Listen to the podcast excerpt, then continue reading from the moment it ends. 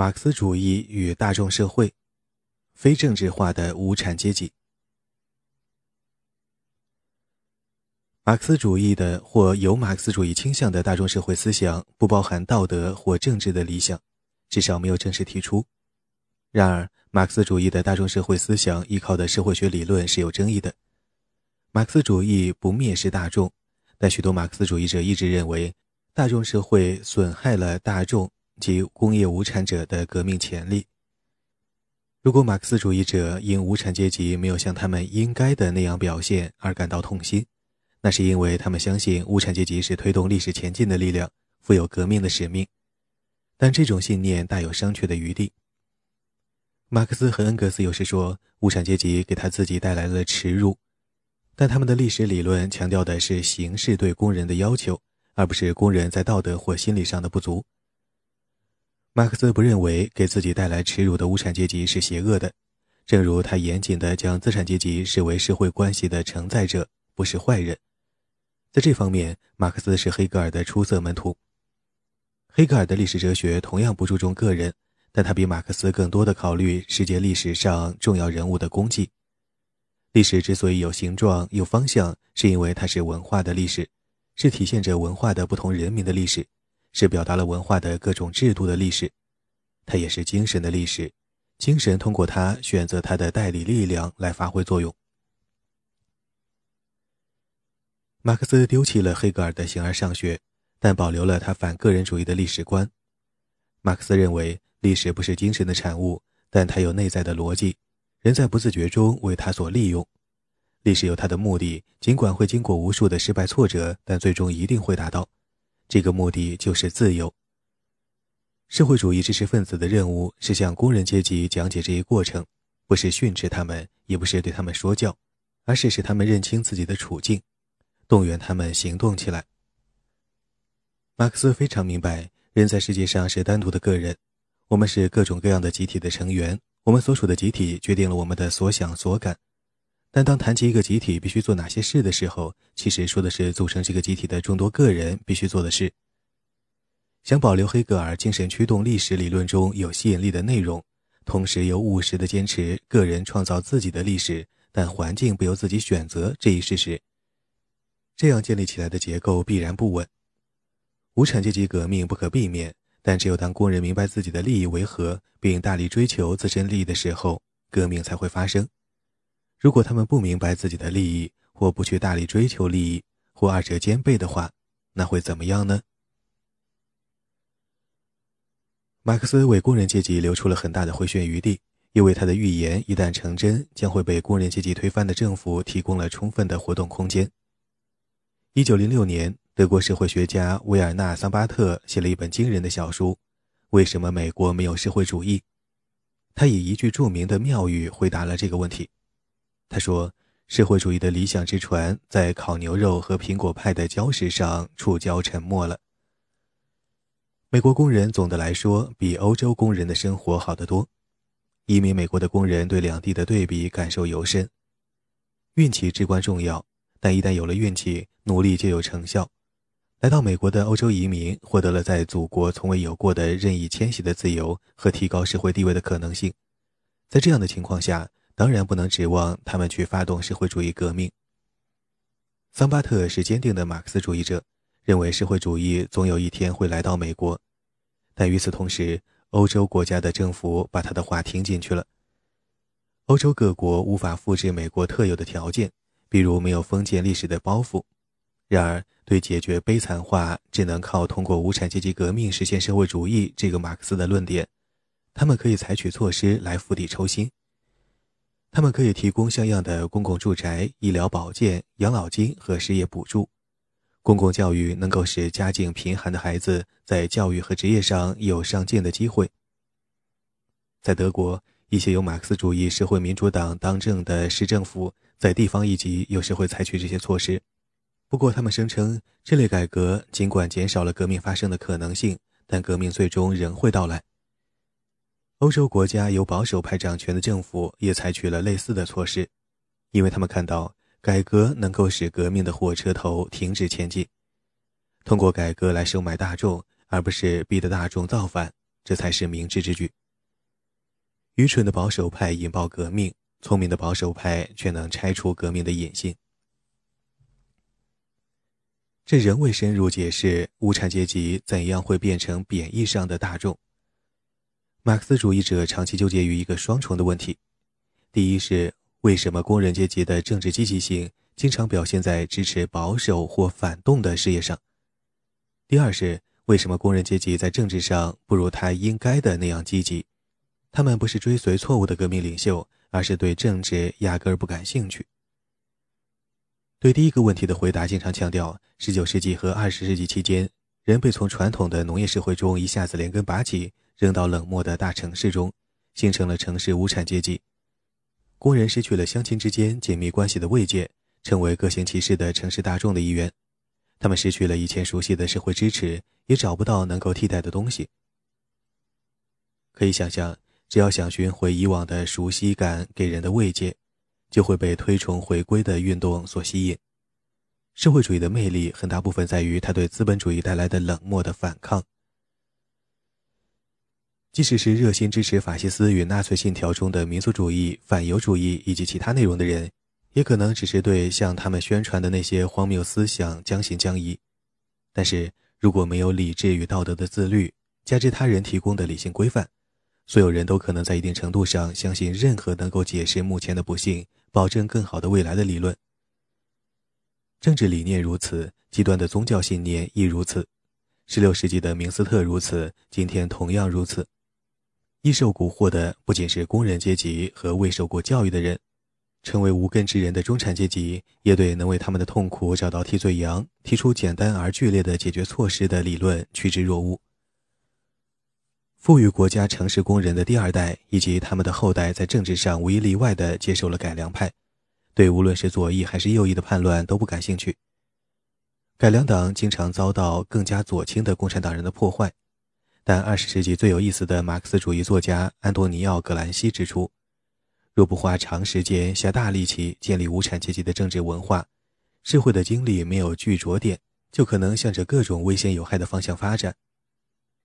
格兰西被投入法西斯的监狱，八年的铁窗生活使他因健康恶化获释后于1937年过早的去世。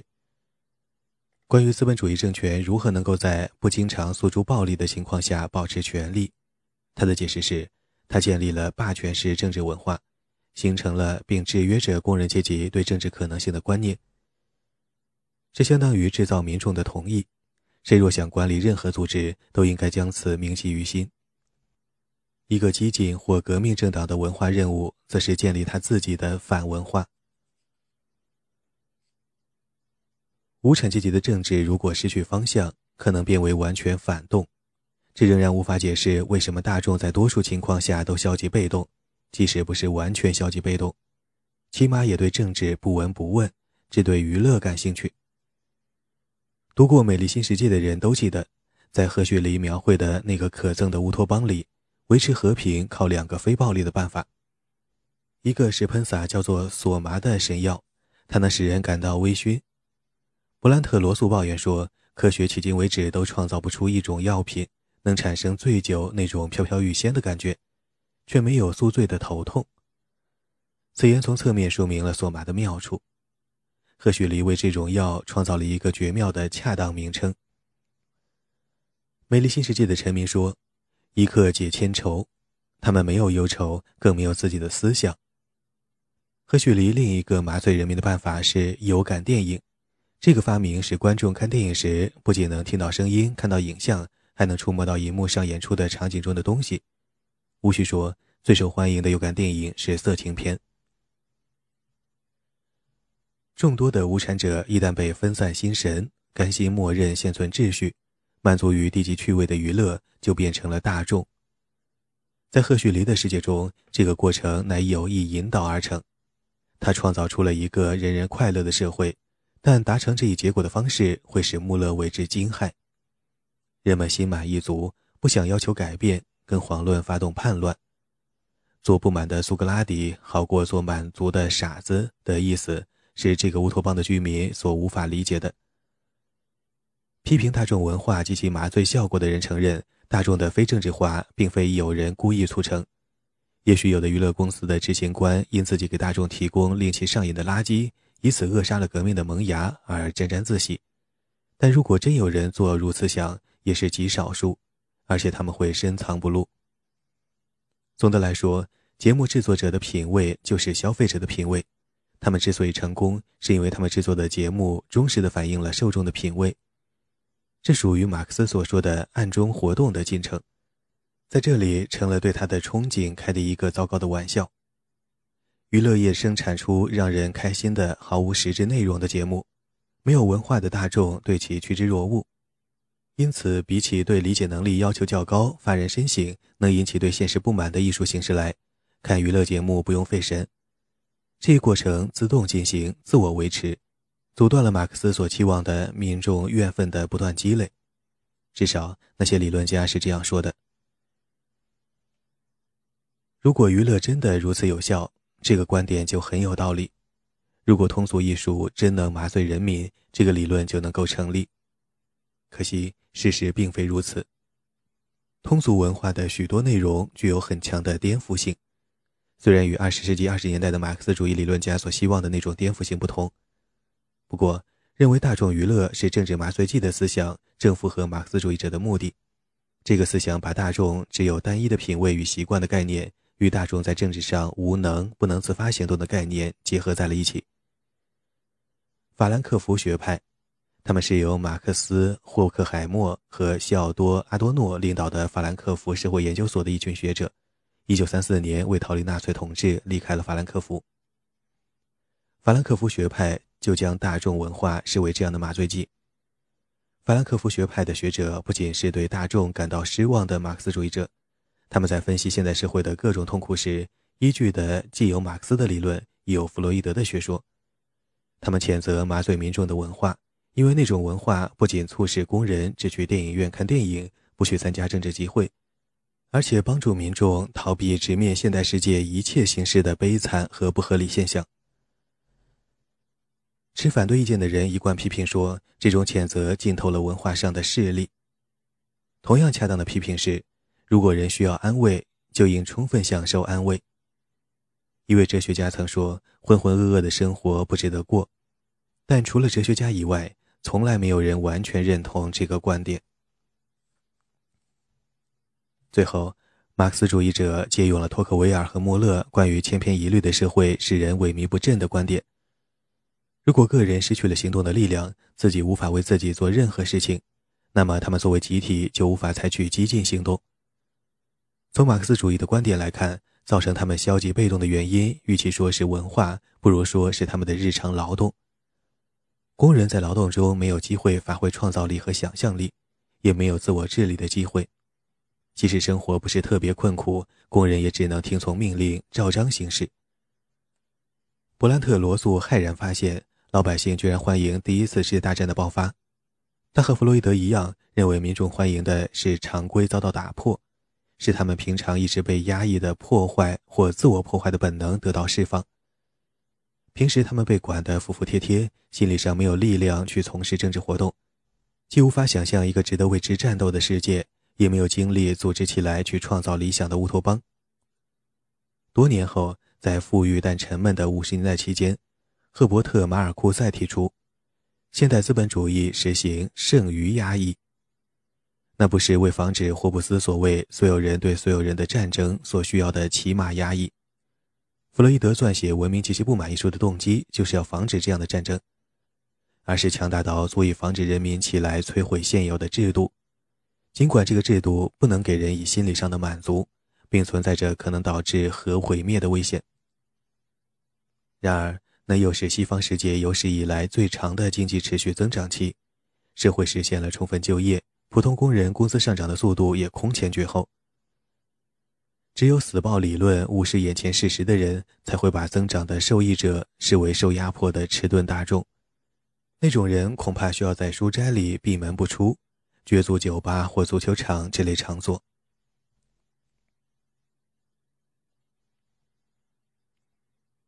大众的反叛。我们一会儿将回过头去检视认为政治必然永远由精英管理的思想。但首先应该来看一看有时被称为贵族式的对大众文化的批评。这种批评的政治影响不容易说清，需要分两步论述。这种批评的主旨是大众政治实质上是粗俗的哗众取宠，没有严肃的内容。左派和右派的民粹主义大同小异，比如斯大林在战后发动了反犹运动，墨索里尼被俘后自称从来就是马克思主义者。对大众文化的贵族式批评，指责大众的价值观淹没了精英价值观。这条批评如此简单，有关的著述却汗牛充栋，实在令人吃惊。促使撰著者奋笔疾书的原因是，他们强烈的认为自己心目中人类生活的一个神圣不可侵犯的领域被大众粗暴地践踏了，而且撰写哀歌也正好是知识分子的强项。阿尔特加加塞特的《大众的反叛》出色地阐明了这种批评意见。阿尔特加不是保守派，而是自由派，是西班牙共和国的知识分子领导人之一。共和国后来被弗朗哥将军带领法西斯主义者。严格来说是长枪党人发动的叛乱所摧毁。然而，奥尔特加坚信大众与精英的区别。他把罗马无产者视为历史上大众起来造反的最早例子。他对工业工人阶级的兴起的反应与罗马贵族对罗马下层阶级的反应几无二致。阿尔特加并未提出关于大众崛起的理论，而是无奈地将其描述为一种历史现象。是造成二十世纪前三十年中他不喜欢的大部分事情的元凶。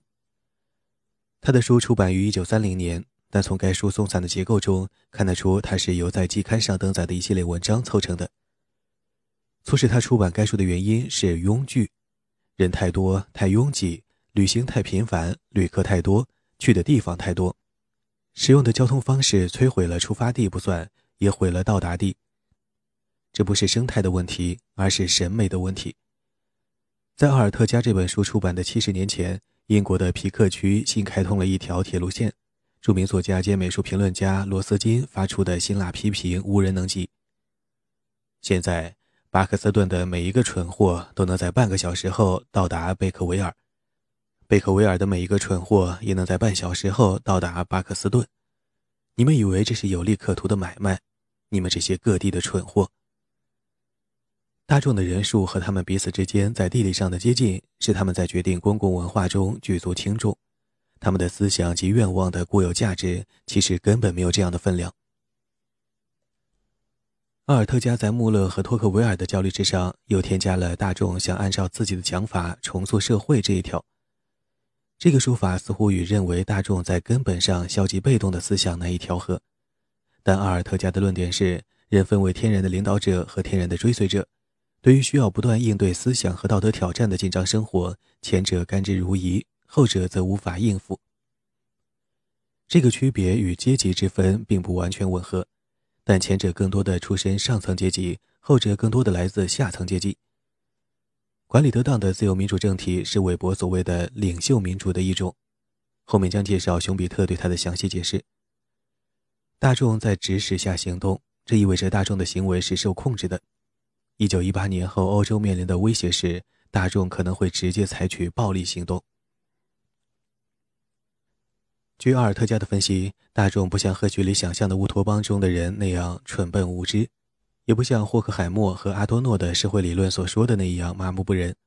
他们心存怨愤，敌视卓越，力图将其完全排斥于大众社会之外。由于资本主义经济运作高效，自由民主政府的领导人管理有力。大众的生活因之大为改善，结果却是他们更加欲壑难填，而且要求立即得到满足。他们将通过直接采取暴力行动进入政治。写于二十世纪二十年代晚期的《大众的反叛》参考了意大利法西斯主义的例子，但纳粹主义的盛行要到若干年后才发生。阿尔特加没有预见到会出现彻头彻尾的集权统治，他也同样担心渐进的美国化。经常表现出对欧洲高等文化是全世界标杆的那个逝去时代的怀念。至少有一种形式的大众政治造成的恐怖是阿尔特加所想象不到的。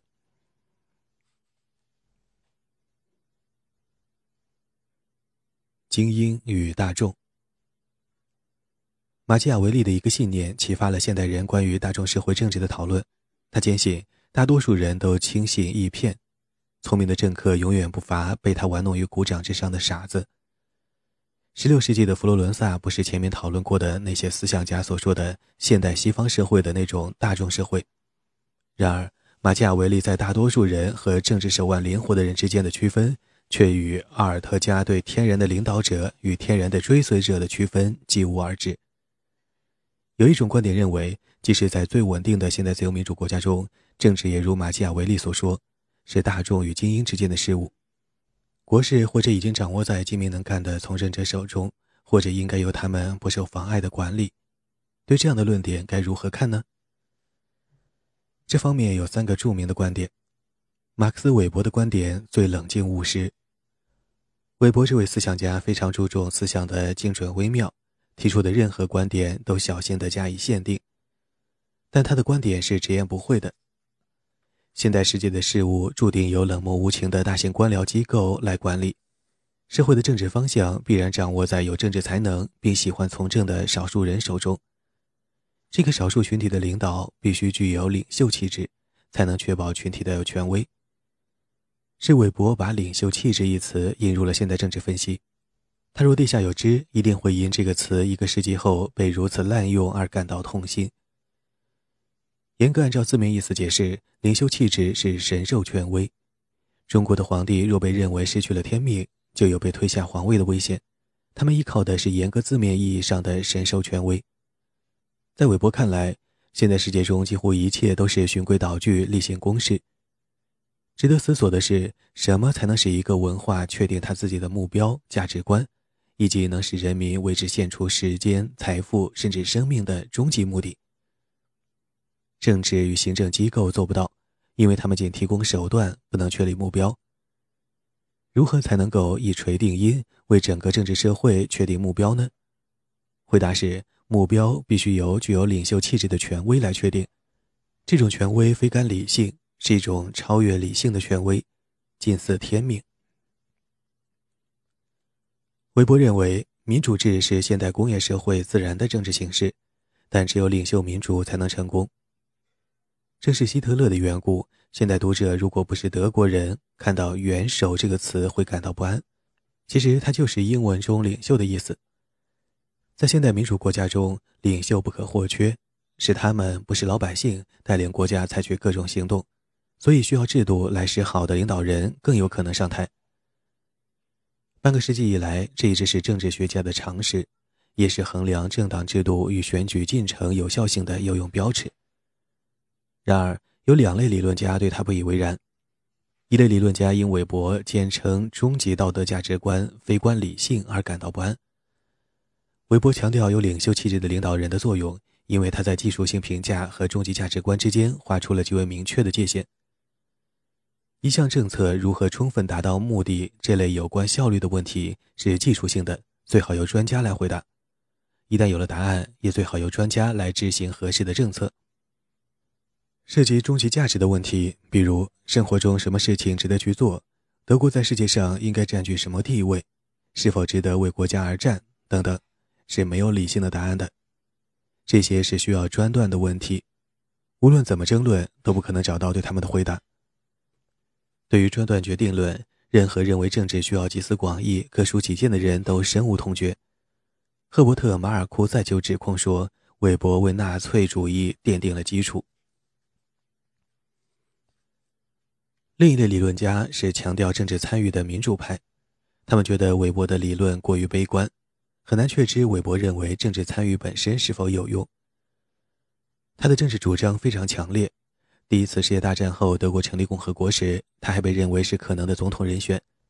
但尽管那时他才六十岁出头，健康状况却已经很差，无力担此重任。他对论述政治从来不热心。而是更为注意严格区分学者的忠诚与政治家的忠诚，坚持认为这两种忠诚应该始终分开。他这样做有许多原因。他支持现代民族国家，尽管并非全无条件，而这样的国家并不欢迎公民热心参与政治。他们要的是中央集权，效率对于他们的运作至关重要。他们的许多行为都是出于保护公民不受其他民族国家侵犯的需要。韦伯为国家下的定义是：国家是垄断了合法使用暴力的权利的实体。他若是看到二十世纪晚期信奉参与性民主的人们那种善良的热情，一定会认为那些人心愿可嘉，脑子却比较糊涂。这并不意味着民主不可能实现，只是说在大型现代国家中，唯有一种特别类型的民主才切实可行，那就是我们今天看到的民主，即政党组织选民来支持致力于实行政党纲领的一群领导人。这种民主的重要特点是言论自由，不限制阻挡，有普遍投票权，选举的结果得到尊重。与它形成鲜明对比的，不是有大量民众参与的制度，因为独裁政权可以轻而易举地动员民众上街，而是那种选举舞弊、公民受秘密警察的威胁、领导人对公民真正的愿望漠不关心的制度。这主题有许多变体。其中最有意思的一个是精英循环的思想，是19世纪晚期由维尔弗雷多·帕雷托和加埃塔诺·莫斯卡这两位意大利思想家提出的。他们是精英理论家，两人都认为社会中理所当然的只有极少数人真正的行使权利。在他们看来，成为精英的一员并不需要具有在道德或其他方面的特殊美德，任何领域中的精英都不过是能把事情做得最好的人。这个思想的基础是马基雅维利在《君主论》中的分析。没有人说切萨雷·博尔吉亚是好人，但他在攫取权力、消灭敌人方面非常能干。马基雅维利对精英循环论的贡献是，他坚持说，好的领导人必须兼具狮子和狐狸的素质。后人认为，像狐狸的精英定会失败，因为他们会被善于诉诸暴力的反精英打败；像狮子的精英也定会失败。因为他们会被聪明的反精英颠覆，可以把现代民主制视为不经叛乱或政变而实现精英循环的手段。寡头政治铁律。约瑟夫·熊彼特把韦伯的领袖民主论变成了迄今为止政治学家和其他评论家的正统观点。经熊彼特改造后的领袖民主论成了一种乐观主张的基础。这个主张认为，现代西方社会实行的民主形式高度成功。在西方民主制度下，精英及职业政治家从民众那里获得合法权利，负责做出重要的决定，监督由公务员组成的二级精英予以执行，并定期向选民述职，而选民也明智地允许精英在下一次选举之前继续履职。当我们最后总结自由民主到底是否应该算是民主的时候，再来仔细研究这个版本的民主制经营理论。现在先来看一看对大众社会政治的两种不太乐观的理论。第一个是罗伯特·米歇尔斯的理论，他是韦伯的弟子，著名政治社会学家，通常与帕雷托和莫斯卡并称为三大精英理论家。第一次世界大战之前，他是德国社会民主党及社民党党员，后来转而支持墨索里尼。他最出名的著作《政党》。为他所谓的“寡头政治铁律”所体现的组织理论做出了解释与辩护。米歇尔斯的论点尽管简单，论据却详实有趣。米歇尔斯提出的问题是：为什么德国社会民主党名义上是革命党，实际上却是改良党？他的回答曲折迂回，根本的意思是：社民党要想成为政党，必须是一个组织，而组织必然是寡头统治。这个思想并不新奇。列宁就力排众难，坚持要俄国的社会民主党人接受这个观点。令人惊诧的是，列宁坚持通过寡头统治来保持党的革命热情，米歇尔斯却说寡头统治是造成革命热情消退的原因。但这个反差对米歇尔斯理论的实际损害比表面上看起来要小。列宁和米歇尔斯都说，群众运动无组织的自发热情不能持久。无论要达到何种目标，都需要组织，而只有领导人才能把组织拢在一起。没有坚定的领导，组织的成员就群龙无首，各行其事；激进的成员尤其如此。米歇尔斯看到了列宁没能看到，而列宁的继任者从经验中发现了的一点，那就是一旦建立了组织，对组织的维持和对官员特权的维护，很容易取代党的正式目标，成为事实上的目标。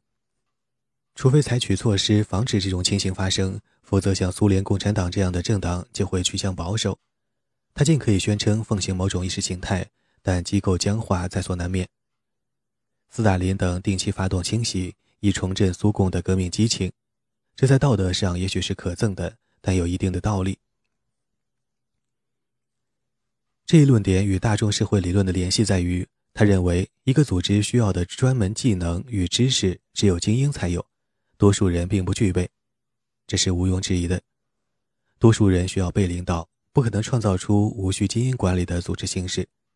多数人有时也许会突然激情迸发，猛然投入政治，但只有精英才有能力担当连续不断的政治活动。批评米歇尔斯的人指出，寡头统治铁律并不坚硬如铁，而是柔软伸缩如橡胶。米歇尔斯很清楚，精英经常要对基层做出让步，以此来维持权力。聪明灵活的精英在紧张尚未形成之前就采取行动，防患于未然。精英调整自己的观点与行动，以避免与基层发生冲突，这正是预期反应定律产生的结果。精英与大众到底谁控制谁，不像米歇尔斯声称的那样清楚。人们经常忽视米歇尔斯对他自己提出的理论的反应。他宣布放弃依靠自由民主党或社会民主党来推动政治变化，转向了墨索里尼的法西斯主义。他认为。有领袖气质的领导人与热情洋溢的基层直接互动，可以避免德国社会民主党的迟缓呆滞和保守主义。最后，应该考虑一下二十世纪五十年代晚期 C. 赖特米尔斯的权力精英提出的著名观点：精英统治在大众看不到的情况下进行，几乎完全不显示在政治中。既痛恨苏联共产主义，也憎恶西方资本主义的马克思主义者相信大众社会的理论有理，因为他们觉得工人阶级没有成功的执行历史赋予他们的任务。《权力精英》的作者在书中却指出，是精英没有完成历史赋予的任务。米尔斯说：“美国生活中的一切重要决定都是由居于政治和非政治组织最高层的一小组相互联系的人做出的。”这些人包括名人、公司首席执行官、将军等。但是，他真正感到不满的是，虽然只有这些人有权做出历史性的决定，但是他们则逃避这项责任。美国既非独裁，也不受军人集团统治，老百姓不受暴政欺压，不受残酷剥削，不被送去劳改营，也不会在地窖里被杀害。但是，人民的需求没有得到照顾，社会的资源没有用来满足他们的需要。米尔斯不是马克思主义者，他是著名的社会学家，也是二十世纪早期美国众多的平民主义者之一。今天，他这样的平民主义者已不太多见。他一九一六年生于德克萨斯州，一九六一年才四十五岁，即英年早逝。他和许多同代人一样，极为担心独断专行的精英万一误判形势，引发美苏核大战，会使人类历史戛然而止。他去世几个月后发生的古巴导弹危机，证明了他的担忧是多么正确。权力精英应该做出的最重要的历史决定，就是拯救人类不被人无意中制造出来的核怪兽所吞噬，他们却逃避了决策的责任。权力精英出版后一时洛阳纸贵，但对他的批评也异常严厉。它的重要性不在于他说理扎实。一说米尔斯并未证明美国全体精英都参与了从老百姓手中夺取权力的密谋策划，这个批评是公平的，而在于他清晰有力地表达了大众社会依靠的是假象这一普遍感觉。精英貌似关心普通人民的福祉，其实不然。根据米尔斯的描述，美国老百姓身陷日常事务，处于精英的管理与指导之下，报纸、广播电台和电视台为了讨好广告商和政府。每天向老百姓灌输事先挑选过、旨在维护现状的新闻和信息。从政者、报业公司、工业大亨或大型组织的首脑最不想要的就是独立思考、头脑清醒的公众和选民。沃尔特·里普曼认为，公共舆论易变难测，见闻狭隘，不能指导公共政策。对于他这样的作家表示的这种焦虑。可以使用利普曼本人在思想激进的青年时代也许会做出的回答：大众被灌输的是图画，不是理论；是虚构，不是事实。他们怎么可能对精英问责呢？权力精英对大众社会及其政治的分析特别悲观，因为他提出，二十世纪中期美国舒适繁荣的大众社会正在梦游着一步步走向灾难。权力精英掌握着谁都没有的资源，包括名声、多的没处用的钱、理事会中的席位，对支撑着美国经济的大企业的控制。精英中的少数几个人，包括总统和他的几名军事顾问，有能力把几乎整个人类化为灰烬。奇怪的是，权力精英并无多少采取重大行动的能力。尽管米尔斯始终没能把这个意思表达清楚，除精英以外，没有人能够影响人类的未来，但精英在自己的专业领域之外也没有这个能力。约翰·韦恩对越南战争的看法对战争的进行没有影响，正如美国总统理查德·尼克松看电影的偏好对好莱坞制片人的决定没有影响一样。政治制度不仅没有把权力集中在精英手里，反而造成权力的彻底分散。结果是，总统有能力使全人类灰飞烟灭，却无力建立全国医疗保险系统；大众没有权利，但大众失去的权利并未落到精英手里。二十世纪六十年代早期，政治学家开始认真研究“谁是负责人”这个问题。他们找到的答案是：负责的不是并不存在的心怀反意的大众，也不是同样不存在的操纵人民的精英。而是有时是一些人，有时是另一些人，经常根本没有人负责。在多得惊人的情况下，具体问题的决定是由政治制度指派的个人或群体来做的。这也许能使人对富裕的自由民主国家中的日常民主政治稍感放心，但也只是稍感放心而已。因为米尔斯正确的指出，名人、富人、媒体老板、银行家、名记者、政治家和高级军官等精英成员同属一个团体，他们不会彼此鼓励去从根本上改造使他们如鱼得水的社会。亚里士多德所谓的贫穷的多数，完全有理由认为自己生活在财阀统治之下，尽管他们的生活比起以前的贫穷的多数要好得多。现代自由民主国家的权力精英人数众多，但是在军人独裁者、巨贪官僚或什么都有唯独没有常识的激进分子真正掌权的国家中，精英人数众多并不能保证能够出现民主。他同样不能保证那类社会不会首先经历法国大革命式的暴力或其他形式的民众叛乱，然后才能实现被富裕的西方世界视为天经地义的有序的精英循环。唯一的保证是没有像电影《绿野仙踪》里的巫师奥兹一样的人在幕后操纵。至于这一点能否使人心安，要视情况而定。知道没有人负责，并不总是能令人放心。米尔斯谈及美国核武器的时候，表达的正是这个思想。